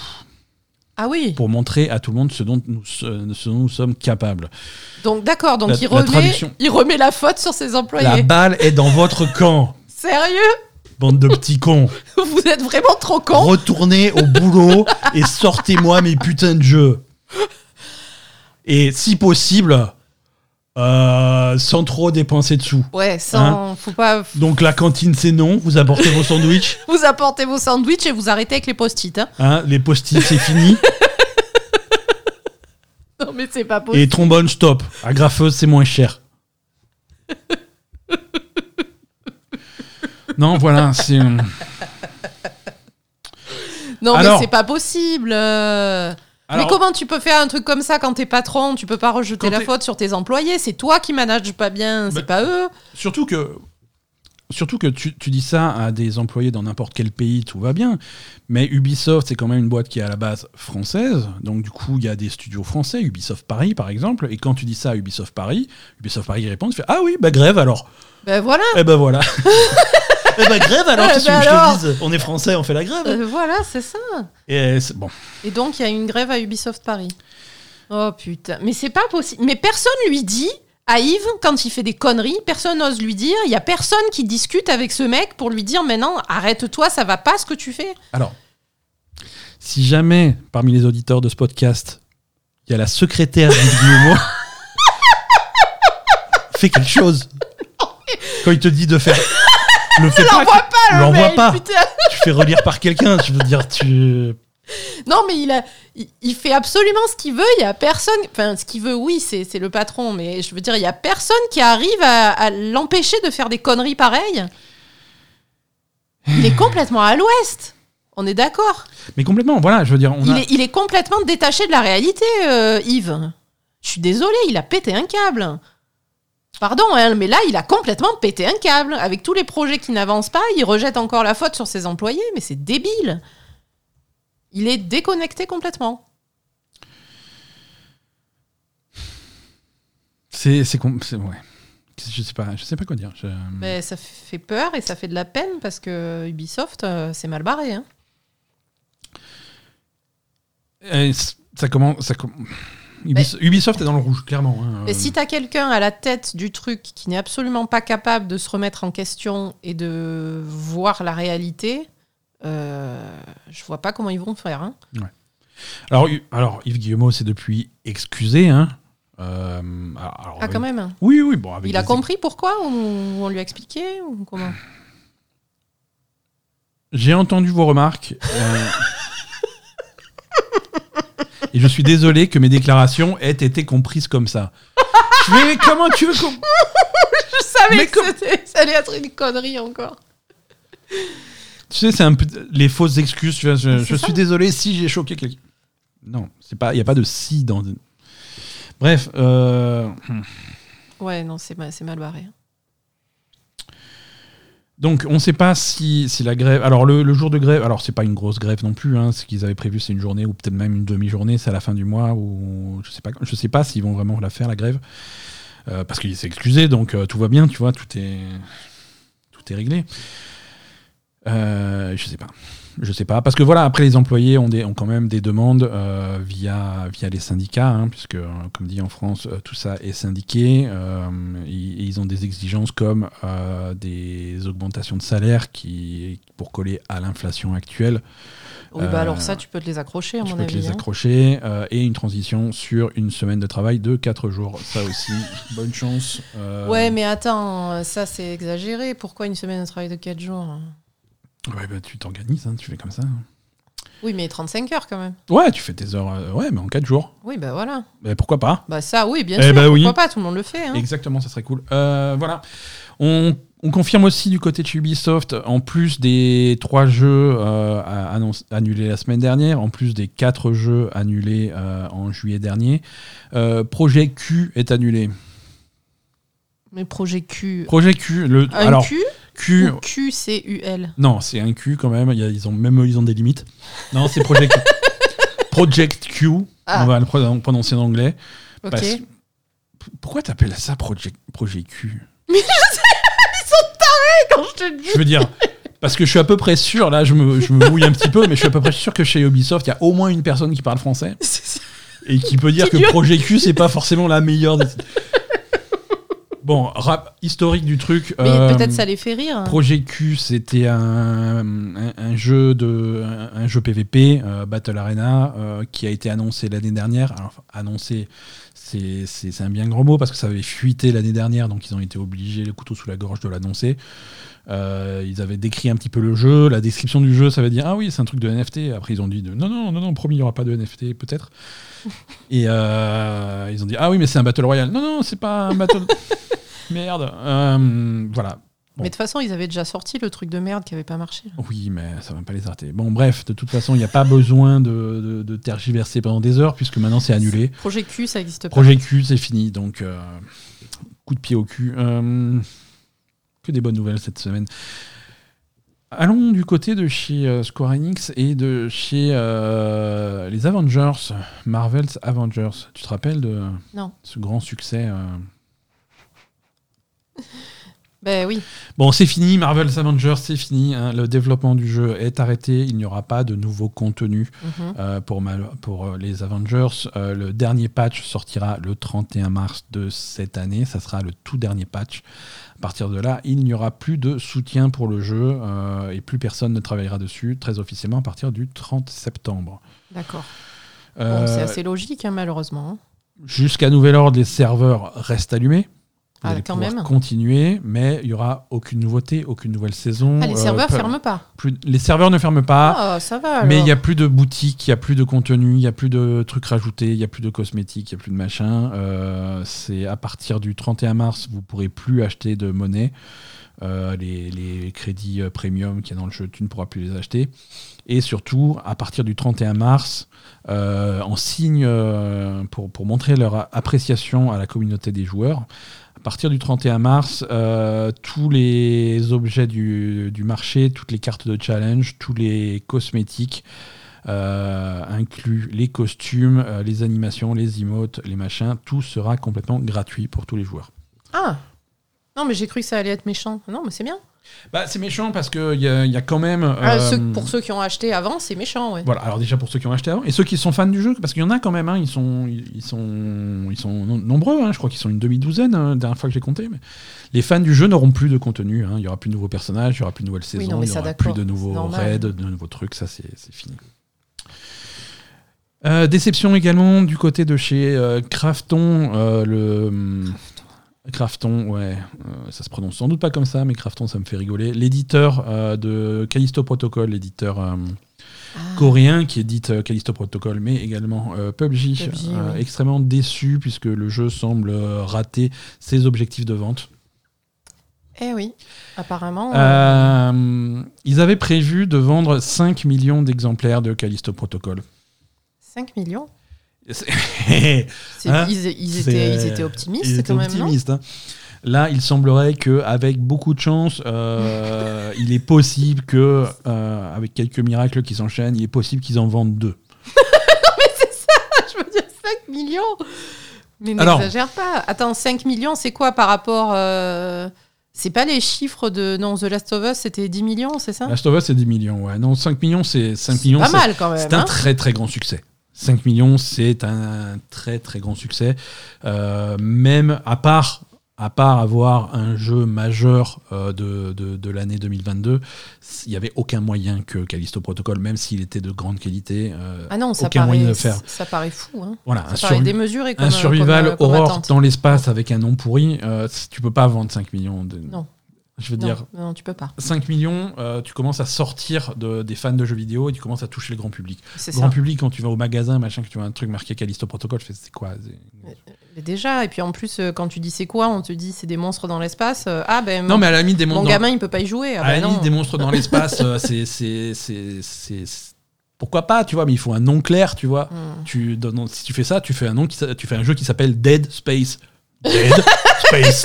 Voilà, c'est écrit sur la boîte. Il y a, il y a quoi dans le truc? Dead Space. C'est ça. T'as d'autres questions? Voilà, Voilà. tu comprends mieux, oui. C'est plus clair. Non, mais voilà, le. Bon. Pourquoi 5 millions Euh, Quand t'es éditeur, tu te réveilles pas un matin en disant putain, ça serait cool qu'on en fasse 5 millions. C'est un calcul. En fait, le jeu a coûté. euh, Ah, c'est par rapport au. Et voilà. Oh, le, jeu, le jeu a coûté à peu près euh, 160 millions de dollars de, de développement. Et donc, pour, euh, pour rentrer dans les frais et pour commencer à faire un petit peu d'argent et pour que toute cette entreprise soit euh, rentable pour tout le monde, il aurait fallu vendre effectivement 5 millions d'exemplaires. Oui, mais Euh. attends, là, euh, tout ça me paraît aberrant quand même. Mais oui, Pourquoi une, euh, pourquoi l'éditeur va, euh, va, euh, va Alors, leur donner 160 millions déjà, en espérant en vendre 5 millions? C'est impossible d'en vendre 5 millions. déjà Tu l'éditeur. fais pas des calculs à l'avance sur le budget? C'est un éditeur qui n'a pas énormément d'expérience dans l'édition de jeux vidéo, puisque le seul autre titre qu'ils ont, c'est PUBG. Et, ils sont dit, et, et après le succès de PUBG, ils se sont dit Ah, 5 millions, c'est rien, on fait ça le samedi. Quoi.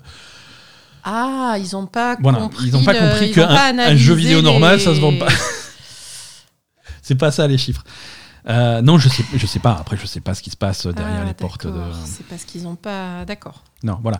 Le jeu en, en Corée a coûté euh, 200 milliards de won euh, à, à développer, donc c'est 150 millions de, dollars- de 160 millions de dollars. D'accord. C'est pour ça qu'ils ont pu faire ce jeu euh, qui a coûté aussi cher. Et... Ah oui, c'est parce qu'ils ont, ils ont du budget, tu vois. Ils ont, Et donc maintenant le studio va couler et machin va couler avec et c'est fini. Alors, Hein effectivement, le studio Striking Distance, euh, son, son futur n'est pas, n'est pas assuré. hein, euh, ça, ça va être compliqué. Euh, ils sortent des patchs de Callisto Protocol pour essayer, pour essayer de, de l'améliorer. Tu sens que c'est des patchs qui sortent avec. euh, Ils avaient prévu un battle pass et tout, non? Ah, ils ont prévu des extensions, ils ont prévu des trucs. Il y avait un, il y avait un mode euh, New Game Plus pour pouvoir reprendre, recommencer Ouais. le jeu du début avec ton, ton équipement et tes améliorations. Ça devait sortir en avril, ils l'ont sorti là cette semaine en catastrophe pour essayer de vite, vite attirer des gens. Mais ça marche pas comme, euh, Ah, ça ah, ça comme à la sortie de Moi, je connais, Protocol. je en connais personne qui se dit Ah putain, il y a un New Game Plus, enfin, je vais l'acheter. Euh, Non, mais surtout qu'il marchait pas le jeu quand ils l'ont sorti. Donc jeu- à mon avis, le New Game Plus. euh, Ouais, voilà, parce que l'inconvénient du New Game Plus, c'est qu'il faut refaire le jeu une deuxième fois. Euh, voilà. Non, alors non, ils font des patchs, ils font des améliorations d'équilibrage, des trucs comme ça. Il y a tout le monde qui disait oui, mais les animations pour se soigner et pour changer d'arme, elles sont beaucoup trop lentes. Du coup, en combat, c'est ça a Ah, aucun sens. défoncer, tu te ouais. fais défoncer. Alors ils ont dit oui, oui, mais vous avez raison, on va, on va les faire plus rapides. Putain, plus rapide. Tu joues au jeu maintenant, patché. Euh, quand il se soigne, on dirait le- l'animation elle est en accéléré. C'est c'est trop bizarre. Tu sens que c'est vraiment des. Mais c'est pas possible. C'est c'est vra- C'est pas possible. Voilà, Callisto Protocol. Euh, Dead Space sort bientôt en remake euh, dans le même genre. Peut-être que. euh, voilà, on verra, on verra ce que donne Dead Space, hein, mais les amateurs de survival horror dans l'espace, dans des vaisseaux bizarres, ils n'ont ils pas été gâtés avec Callisto. Oui, mais en plus, attends. Callisto, ils essayent de le sauver. Et là, maintenant, il y a Dead Space qui sort. Si Dead Space est bien, ils l'ont dans l'os. hein. Ils vont se prendre un concurrent, ouais. Voilà. Se C'est un euh, concurrent direct, ils là, vont se pour prendre le un coup. concurrent. Et c'est vrai que là, tu vas te Ça retrouver. va pas arranger euh, leurs affaires. Hein. Ah, tu vas te retrouver sur, ton, sur, euh, sur le store de ta console avec euh, un côté Callisto, un côté Dead Space. Ça va être compliqué. Euh, news rapide, on a, on a parlé 50 fois ces derniers mois d'une version PC de Returnal qui avait l'air de s'annoncer. Euh, ça y est, c'est officiel. Returnal sortira sur PC le 15 février. Euh, Ok. Rien de plus à dire. 15 février. Non, mais euh, au Game Awards, il y avait un trailer qui disait dé- début 2023, donc maintenant c'est daté au 15 février. Voilà pour, pour les jeux vidéo. Pas que. Allez, encore des mauvaises nouvelles. HBO, Last of Us. Ouais. Ils ont. Euh, ils ont- Non, il n'y a pas de mauvaise. Ils ont annulé la série. Annulé, hein, je veux dire, devant le bide du premier épisode, ils ont décidé que ça valait pas le coup. Non, ça marche bien, euh, The Last of Us. Donc il y a, y a un épisode qui a été diffusé euh, la semaine dernière, nouvel épisode cette semaine. Euh, c'est le, deux- le premier épisode a été le deuxième pilote le plus regardé sur HBO depuis, depuis 2010, depuis plus de 10 ans. D'accord. Bah, ils, ont, ils ont forcé sur la com aussi. hein. Ils ont forcé sur la com et tout. hein. Euh, c'est- Il y a eu aux États-Unis uniquement 4,7 millions de spectateurs, Mhm. ce qui est beaucoup. C'est donc le deuxième, euh, deuxième meilleur score pour HBO. Le meilleur score étant euh, assez récent. hein. C'était. euh, euh, Truc des dragons. Ouais, 10 millions pour euh, House of the Dragon. Et en 2010, euh, c'était euh, Boardwalk Empire, Ah figure-toi, qui avait fait Ça- 4,81 millions de spectateurs en 2010. Euh, donc voilà, non, c'est un succès, c'est un carton. hein, euh, les, les, Mais les- C'est- sûr que quand le créateur du, du, du truc euh, va dire euh, The Last of Us, il n'y a, y a pas eu de jeu euh, jusqu'à The Last of Us et The Last of Us a réinventé le jeu vidéo, Ouais, bon, forcément. j'aime- beaucoup, beaucoup Craig Mazin, j'aime beaucoup Tchernobyl qui avait fait avant The Last of Us. Mais c'est vrai que quand il dit oui, c'était une situation d'a- d'interview où il, est- où il Mm. disait ouais, alors euh, on a décidé d'adapter The Last of Us parce que les jeux vidéo euh, jusque-là c'était euh, c'est voilà, c'était euh, fallait sauter sur les ennemis et des trucs comme ça pour les pour les tuer. ça, et après, il y a eu et, The Last of Us. et- et enf- et enfin The Last of Us est arrivé quoi. Oui, voilà. Donc, du coup, le, le- la personne qui ne connaît pas les jeux vidéo, qui voit ça, euh, va se dire Ah putain, oulala, il faut absolument que je vois ça, c'est pas Ah possible. c'est sûr si tu t'adresses à des gens qui connaissent pas trop les jeux vidéo. Donc, forcément, ça, amène le, nombre. Ouais. Après, après cet épisode, ce premier épisode de The Last of Us, euh, on, l'a vu avec Asa. C'est la série est qualitative. hein, c'est vraiment une adaptation de qualité. C'est pas le truc le plus incroyable que j'ai vu de ma vie. Tu vois, il y a beaucoup de gens qui se roulent par terre en disant c'est la meilleure. euh, Ouais, moi, je suis absolument pas d'accord. Alors, C'est- c'est pas du tout. meilleure adaptation de jeu vidéo. euh, Ah, peut-être. Peut-être. Si tu pars sur la meilleure adaptation de jeux Meilleure vidéo, adaptation de les jeux adaptations vidéo, de peut- jeux vidéo sont pourries, donc ça va. Alors pourri, non, tu vois. De, de- depuis quelques années, on peut commencer à dire qu'il y a des adaptations de jeux vidéo, de, jeux vidéo qui sont plutôt pas mal, surtout en animé. Euh, Castlevania était très qualitatif, Ah oui, Castlevania, Arcane très était super, Arcane et- euh, et- Edge Runner c'était super. ouais. Euh, même en film, Sonic est un super film. C'est un bon, public particulier, hein, mais euh, c'est plutôt pour les jeunes. Mais, euh, mais Sonic est un super film. Là, il y a le film de Super Mario qui s'annonce plutôt cool. Non, il y a des adaptations de jeux vidéo qui fonctionnent bien. On parle même pas de Witcher qui est pas mal, mais bon, techniquement, Witcher adapte. Pas adapté du jeu vidéo, mais du livre. Ah, Witcher adapte le livre et pas le jeu vidéo, mais, mais voilà, non, c'est une très bonne adaptation, c'est une excellente adaptation de jeu vidéo. Après, moi, c'est une bonne adaptation de jeu vidéo. Au niveau euh, qualité de série, je, je, je ne retrouve pas euh, ce que j'attends d'une grande série. Ouais. Euh, On- Vous vous rappelez le premier épisode de The Walking Dead, les gens? C'est, c'est- c'est- ouais. Avec Rick qui arrive à cheval dans Atlanta Mais vous avez craqué? Alors, je, je te répondrai, Asa, euh, le pilote de la première saison de Walking Dead, c'était il y a longtemps et ça fait longtemps que tu l'as pas vu. Oui, ça a mais, vieilli. hein. mais ça a vieilli, mais c'est... Ah, attends Non, c'est sûr. Après, Enfin, je veux dire, il y, il avait quand même Rick qui arrive à cheval dans Atlanta, quoi oui, moi ça me fait, ça me, euh, ça- Mais c'est incroyable comme Non. scène, t'es fou Ouais. quoi Ça pète tout- on- Il y avait quelque chose qui pétait là dans cet épisode? Bah, il y avait des, des- des trucs à un moment. euh, à un moment, ils voulaient faire des pancakes et euh, il Voilà, y avait plus ça. de trucs. et C'est ça, euh, c'est ça. pas de spoiler, mais euh. C'est un, c'est un peu de ce niveau quoi. tu ah non, vois. c'est exactement ça. Là, mais on en parle tout à l'heure offline parce que je vais te spoiler la série, mais euh, il y, a- il y a il y avait des trucs. Il y avait un truc de y a- pancake il y a- y la- Ouais, il y avait un truc de pancake. qui va spoiler euh, l'histoire? Alors, tu sais quoi Euh, Je donne rendez-vous à tout le monde, tous nos auditeurs, après le générique. On va avoir une scène post-générique à cet épisode et on va spoiler un tout petit peu la série Ah, The Last of bien. Us. Mais comme ça, vous pouvez vous arrêter avant et pas être spoilé. Euh, en tout cas, euh, le créateur de The Last of Us n'est pas content. Lequel Euh, un Mazin ou machin? Non, de la, du jeu. Ah, un truc Bah non, l'autre truc. Euh, Donc Druckmann. Neil Druckmann, non, Neil Druckmann, Druckmann, il... est content. Ah, Lui, il est- a, il a eu plein de sous, il est il est- content. il est très content, il est en train de, de- de choisir sa nouvelle villa, il est ravi. Euh, Bru- Bruce Trelley, euh, lui, il est pas content parce qu'il faut se rappeler que The Last of Us, c'est créa- deux- il y avait deux créateurs. Il y Et avait lui, ils l'ont pas Druck- calculé. Lui, ils l'ont pas calculé, il, il- il- ils l'ont pas invité pour. Alors, il travaille plus chez Naughty Dog, mais c'est co-créateur de The Last of Us avec Ouais. Neil Druckmann. Il n'a pas participé à la série, il n'a pas été appelé à la série. Admettons, tu fais des choix de staff, il y a aucun problème. Mais euh, Il n'est pas mentionné dans le générique du tout. quand tu fais une adaptation d'un jeu vidéo, tu cites les créateurs du, du jeu vidéo. Ah oui, là, il y avait est uniquement écrit, euh, créé Druckmann, par euh, Druckmann. voilà, hein, donc ouais. lui, il est pas content. Il est un petit peu, euh, il est un petit peu bougon et ça se comprend parce que un, il est pas cité et deux, il a pas reçu son chèque. Donc les, les- Euh, oui, à mon avis, c'est pas que. Pas c'est surtout pour le chèque. hein. hein. Non, mais je veux pour- dire, c'est pas que Bougon qui va être, hein, c'est il va faire un procès, quoi. Alors je sais pas s'il peut faire un procès. je- et c'est ça parce que c'est ce qu'il a l'air de dire.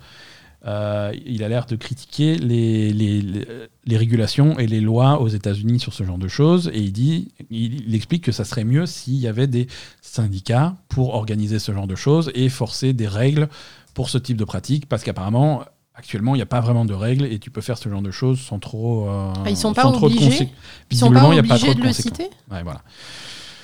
Donc. euh, Ils sont pas obligés de le citer, ni obligés de lui faire un chèque. Visiblement non. Alors je suis pas, je suis pas avocat, encore moins avocat aux États-Unis, j'en sais rien, mais d'après ce qu'il dit et la façon dont il présente le truc, euh, non effectivement ils n'étaient pas obligés de le faire et ils l'ont pas fait et il est, il est bougon. il est bougon, il est triste. euh, Oui, mais à partir du moment où sur le jeu vidéo original, il y avait écrit euh, créé par machin et machin, Non, ouais, ils auraient pu le créer, le- l'écrire, mais non, du jeu vidéo de Naughty Dog et Neil Druckmann. Alors voilà, d'après adaptation du jeu vidéo créé par Naughty Dog. Oui, voilà. Et Naughty Dog à l'époque, c'était aussi lui. Tu vois, donc il faut, voilà. ouais, c'est l'entité Naughty Dog qui est qui, est, qui est- propriétaire du jeu vidéo. Et ils en font pas ce qu'ils- lui. Et ils en font ce qu'ils veulent. Et voilà. Euh, L'agenda des sorties, écoute. Ouais. C'est parti. euh.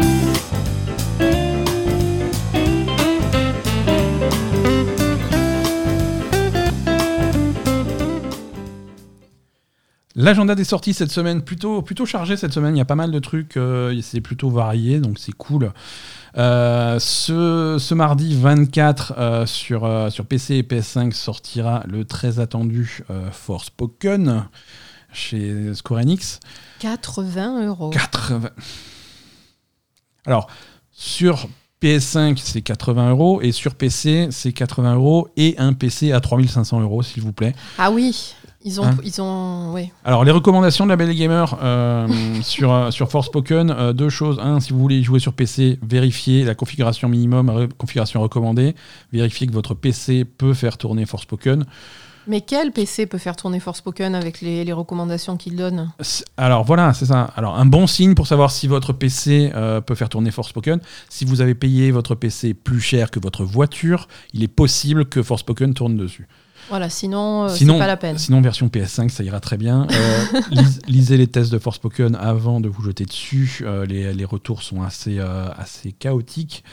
Il y a un petit jeu indépendant que j'aime bien qui sort également le 24 euh, sur, sur PC uniquement. Ça, c'est un jeu auquel j'ai joué à la Paris Games Week et qui m'avait marqué. C'est Mao Kenshi.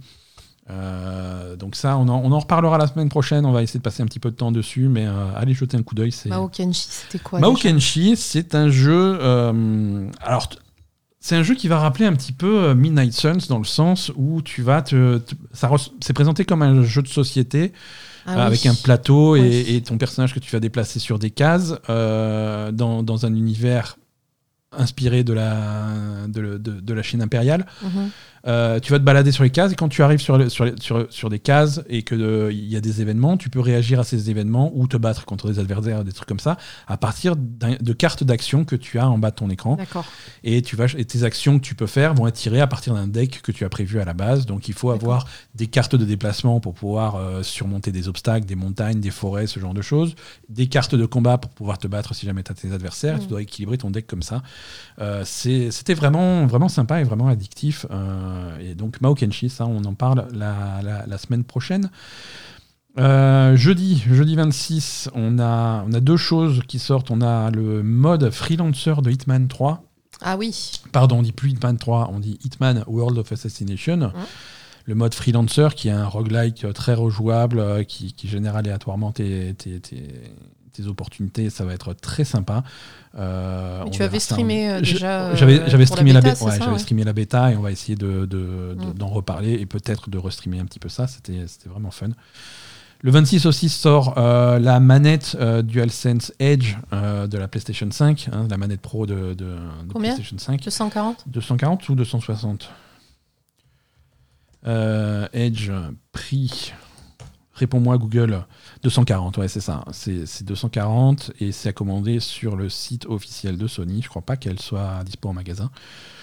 Voilà. Euh, et enfin, vendredi euh, 27 janvier sortira sur PlayStation 5, Xbox Series X et PC le remake de Dead Space, Ouais. dont on parlait tout à l'heure euh, pour les amateurs de Survival Horror dans l'espace. Euh, également à noter sur vos calendriers, mercredi, euh, mercredi 25 à 21h, c'est le Xbox Developer Direct. On en avait parlé la semaine dernière, c'est donc là qu'on aura des informations sur euh, les jeux Microsoft qui vont sortir dans, les, mois à venir. hein. Euh, alors notamment, on va, ça va parler de Forza Motorsport, euh, ça va parler de Redfall, euh, de Minecraft Legends, qui est le jeu de stratégie dans l'univers de, Minecraft, et, euh, sans doute une nouvelle extension pour euh, Elder Scrolls Online, euh, avec des dates de sortie un petit peu pour tous, ces, pour tous ces produits. Pas de Starfield au programme pour ce développeur direct. Starfield devrait avoir un événement dédié dans, Quelque temps. dans l'avenir. voilà, c'est tout. Euh, c'est tout pour cet épisode. Merci à tous. Euh, comme dit, euh, exceptionnellement cette semaine, on a une scène post-générique. Ah oui, on va eh oui, spoiler on va The Last of Us. on va spoiler The Last of Us. Donc après le générique, on va parler un petit peu du premier épisode de la série The Last of Us. Mhm. Et un petit détail que j'ai noté, que j'ai été vérifié, visiblement ça a été confirmé par les créateurs, donc c'est assez intéressant. Mais ça spoil un petit peu, donc vous êtes prévenus. En tout cas, pour tous les autres, des bisous. Merci de nous avoir suivis cette semaine. Merci. Et on vous dit à la semaine prochaine ou courant de la semaine sur Twitch si vous voulez venir nous voir. euh, Ouais, Suivez-nous sur. Twitch et sur Discord. Il va se euh, passer des trucs intéressants. À plus.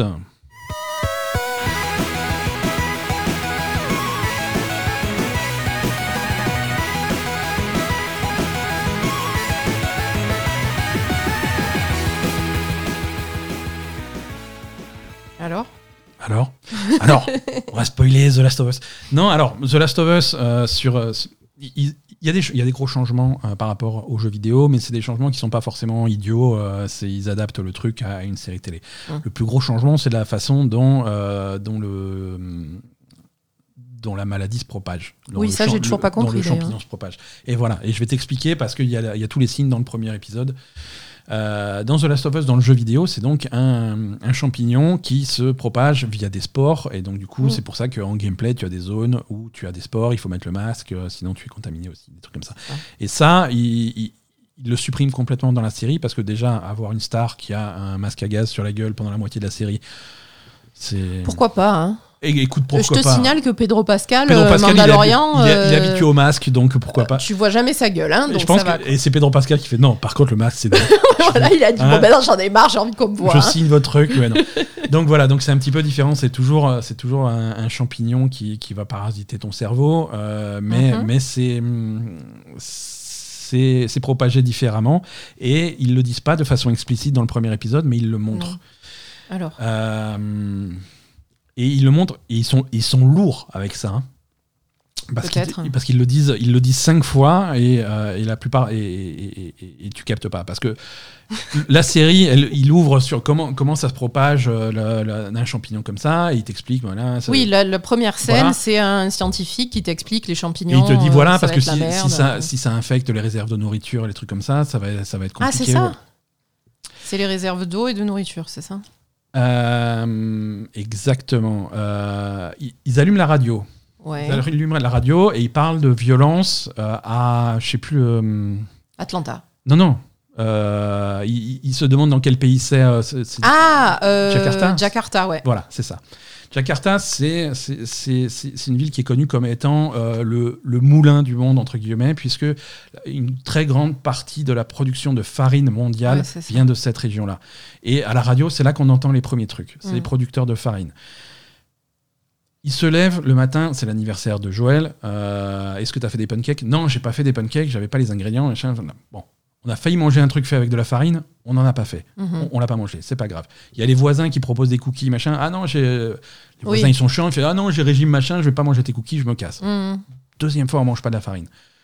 Ensuite, euh, il y, a, il y a- il y a la petite, il y a la fille de Joël qui va voir les voisins, machin. Bien, on va faire des cookies et tout. euh, ah cool, euh, pépites de chocolat. Je fais, ah non, raisin. Ah dégueulasse, raisin. On va pas manger les cookies. D'accord. À la fin, à la fin de l'épisode, ouais, c'est ton anniversaire. Ah, t'as pensé à acheter le gâteau? Ah non, j'ai pas pensé à acheter le gâteau. Ah, on n'a toujours pas mangé la farine. Ouais, Et c'est c'est vraiment la façon lourde, entre guillemets, qu'ils ont de te montrer. C'est pas passé loin, mais ils ont jamais mangé la nourriture contaminée euh, qui, a, qui a infecté la plupart des gens, Donc en gros, mais pas eux. C'est encore les intolérants au gluten qui vont, euh, qui, qui, qui vont sortir gagnants de cette histoire. C'est ça, c'est-à-dire que c'est une série, euh, tous les personnages de la série 20 ans plus tard, ce sont tous les intolérants au gluten qui ont survécu au truc. C'est exactement ça. Mais voilà, la- la- Donc la fin du monde, il va rester Djokovic. c'est ça. Et c'est tout. Non, c'est pas le seul intolérant au gluten. mais- Non, c'est pas le seul. Mais après, je peux, je peux pas le dire, on les, on les, on les connaît connaît pas personnellement. Mais Mais il voilà. va rester Djokovic et les cafards, de toute façon, Voilà, à la fin. non, ça, et, et- et a priori, d'après certaines bandes annonces, ils vont en reparler dans le deuxième épisode et des trucs comme ça. Mais, ah oui, non, j'avoue, voilà. pas du tout capté le coup de la farine. Et non, c'est, je, je dis qu'ils sont lourds, mais c'est assez subtil, mais c'est vrai qu'ils te le disent 4-5 fois dans l'épisode, et, euh, et c'est- pas des détails, c'est vraiment pour, euh, pour te dire que c'est, ils sont Mm. pas passés loin d'être contaminés aussi, mais ils ne sont pas contaminés à cause de ça. Et donc, c'est uniquement la farine? Parce qu'après, euh, justement, je t'ai dit Atlanta tout à l'heure, parce que ça commence. À un moment, ils parlent de violence euh, à Atlanta, justement. Qui est- parce que ils- eux, ils sont à. Je sais pas où, ils ils, te sont à donnera- Détroit, non? Ils te donneront pas tous les détails, hein, mais Mm. c'est, déjà c'est un détail sur lequel euh, ils se démarquent vachement de séries comme Walking Dead. Walking Dead, euh, c'est un des piliers de la série de jamais te dire comment c'est arrivé. Ah oui, non, mais c'est clair. voilà, c'est important pour Walking Dead et pour la thématique de, de, de cette série de jamais te dire qu'est-ce qui s'est passé. Là, ils te le disent ce qui s'est passé. Ils te le Ben disent ouais, mais justement, on s- on s'en fout. Oui, c'est pas très important. Et après, ils passent pas des heures dessus non plus, tu vois. Mais euh, Bah, quand même. et ils le disent cinq fois. Là, franchement. euh, voilà, c'est tout, c'est tout, c'est tout. Écoute, on va, voilà, c'était un petit euh, petite scène bonus pour cet épisode. Euh, D'accord. On verra si ça s'améliore, The Last of Us, parce que pour l'instant, c'est bof. hein. C'est, il pose les bases et c'est pas forcément passionnant pour les gens qui connaissent déjà le jeu. On va voir, on va voir ce qui se Mais- passe après, quoi. Après, moi, c'est pas, c'est pas ça qui me dérange. hein. C'est plutôt, euh, je trouve qu'il n'y a pas assez d'ambiance, il y a pas assez. Enfin, il y a quand même des séries où, putain, tout de suite, t'accroches à l'ambiance et tout. euh, Ouais, c'est sûr. c'est l- moi, c'est ce à quoi je m'attendais sur une série Ouais. The Last of Us. C'est vraiment avoir une ambiance prenante, un truc comme ça, et ça, tu l'as pas, quoi. Pour l'instant. Non, c'est sûr, c'est sûr. Et puis, Mais je veux- ce- je- ce- je- et ce premier J'ai épisode, peur que ça n'arrive pas, quoi. ce premier épisode est aussi coupé en deux avec le jump 20 ans plus tard. Euh, voilà, avoir un épisode complet vraiment plongé dans cette ambiance-là, ça peut être plus intéressant aussi. Euh, J'attends de voir la suite. J'attends de voir la suite. avant Mais de justement, vraiment- moi, je comprends pas pourquoi le, le, les, les trucs de, de- du début de la, de la contamination, pourquoi ils les ont pas fait en flashback au lieu de, de balancer ça au début. Ça, c'est- c'est- Bref. Écoute, à voir. Mm. Euh, bah, remercie à tous euh, qui sont restés. et puis, bye bye, nouveau générique. Et on a refini l'épisode. Allez, salut, merci.